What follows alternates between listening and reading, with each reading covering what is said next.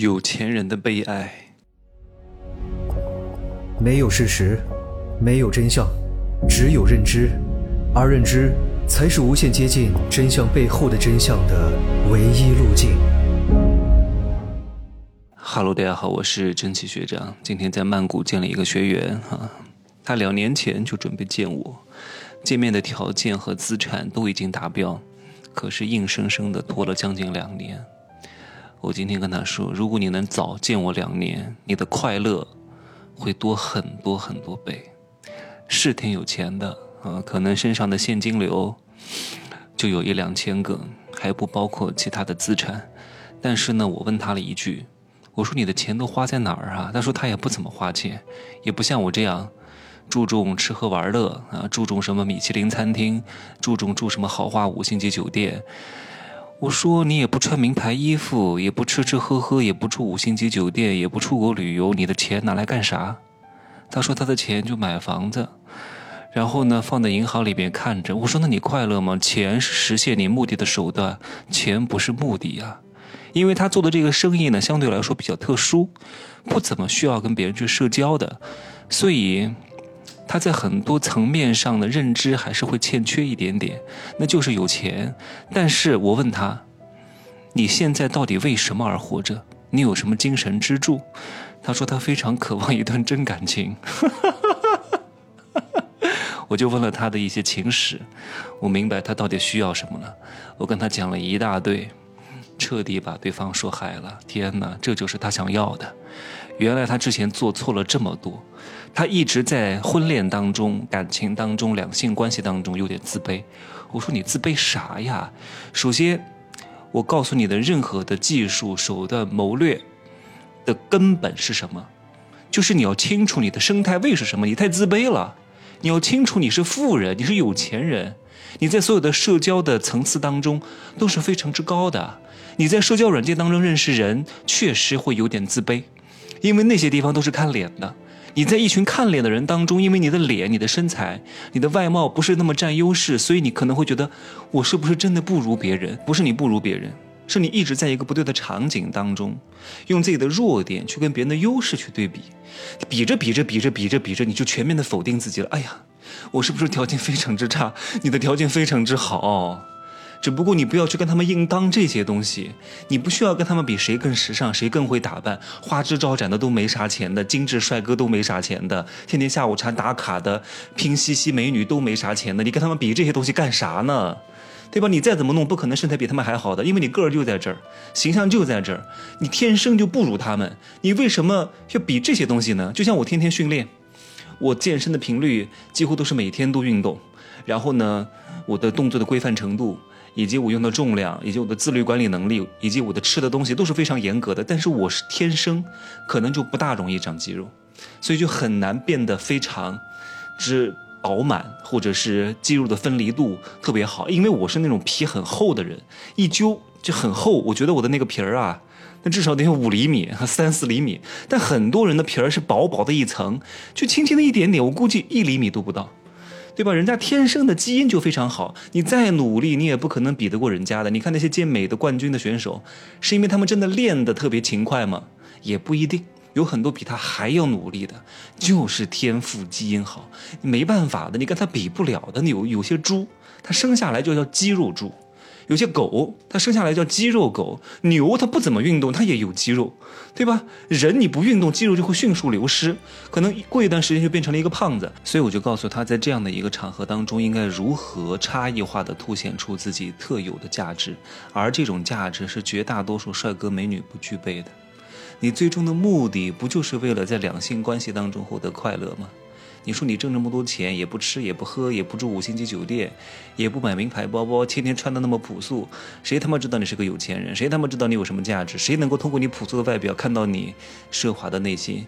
你觉得真心，对方是感知不到的，因为你太普通了，外在看上去，你也不会展示自己，别人还真的以为你就是个屌丝，对吧？你这样的话，你要付出很大的努力，才能够去搞得定一个人的。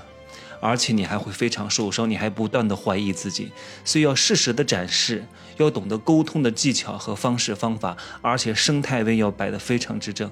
我说你比我好，真的，当你把这些优点都展示出来的时候，我相信很多人会找你的，反而找我的人很少。各位，你知道为什么吗？我以前是不是说过，当你太完美了，不见得别人会爱你，别人不敢喜欢你。真的，我遇到很多人，我都得先表白，我都得主动，我都得真的，有时候我还得做小伏低，不然的话，很多人是不敢找你的。他纵然对你心生向往，纵然觉得你特别好，但他觉得。你各方面都非常完美，非常完备，非常具足，什么脑前眼体，人家找你，人家不知道怎么攻你，所以对于我这样的人，反而是要主动。那每个人的方式方法策略，它都是不同的。帅哥有帅哥的策略，土豪有土豪的策略。像我这种人呢，只能够主动出击。那不然的话，都是一些臭鱼烂虾找你，那特别 low 的舔狗找你。要这些人干嘛呢？稍微你能看得上一点的呢，你确实都得主动一点。有时候主动并不是掉价。各位，主动和被动，它不是说你被动被别人找，你就是啊姿态特别高，你就是价值很高。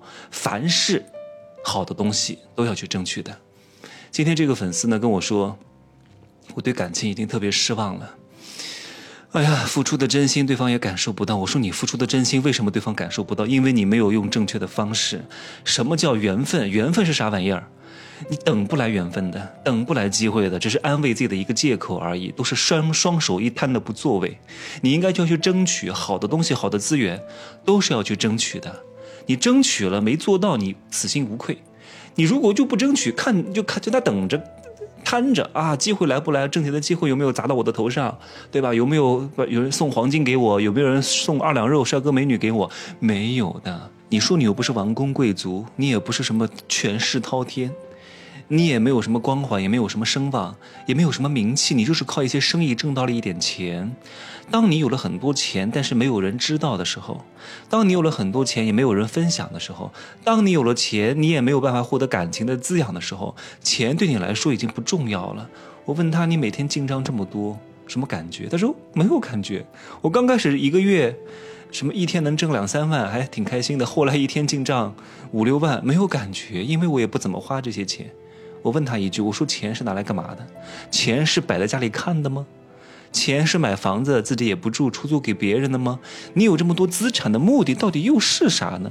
你能获得社会的成就感吗？你能获得正反馈吗？你能够在情感关系当中得到滋养吗？而有些东西并不是说你喜不喜欢的问题。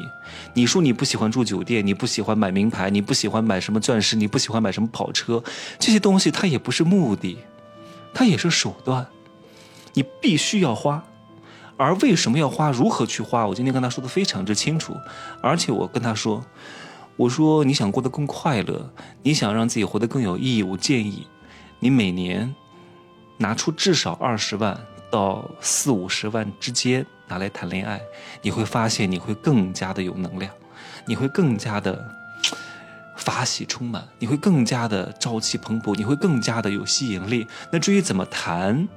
那我今天跟他说了很多，也不方便在这讲太多哈。本来就跟准备他见一个小时，聊着聊着就嗨了，从四点多见到六点多吧。希望你能够听到我今天录的这一期节目啊，然后呢，把剩下的一些没有听过的呃大课都好好听一听啊。有些钱还是要花的，挣这么多钱的目的，不也是为了让自己更加快乐，精神更加享受吗？人生短短数十载，就是为了来人间体验一趟的。光挣钱，天天也不吃也不喝也不买东西，然后到到个泰国来也不舍得住什么五星级酒店，还告诉我说什么？哎呀，也就睡一觉而已。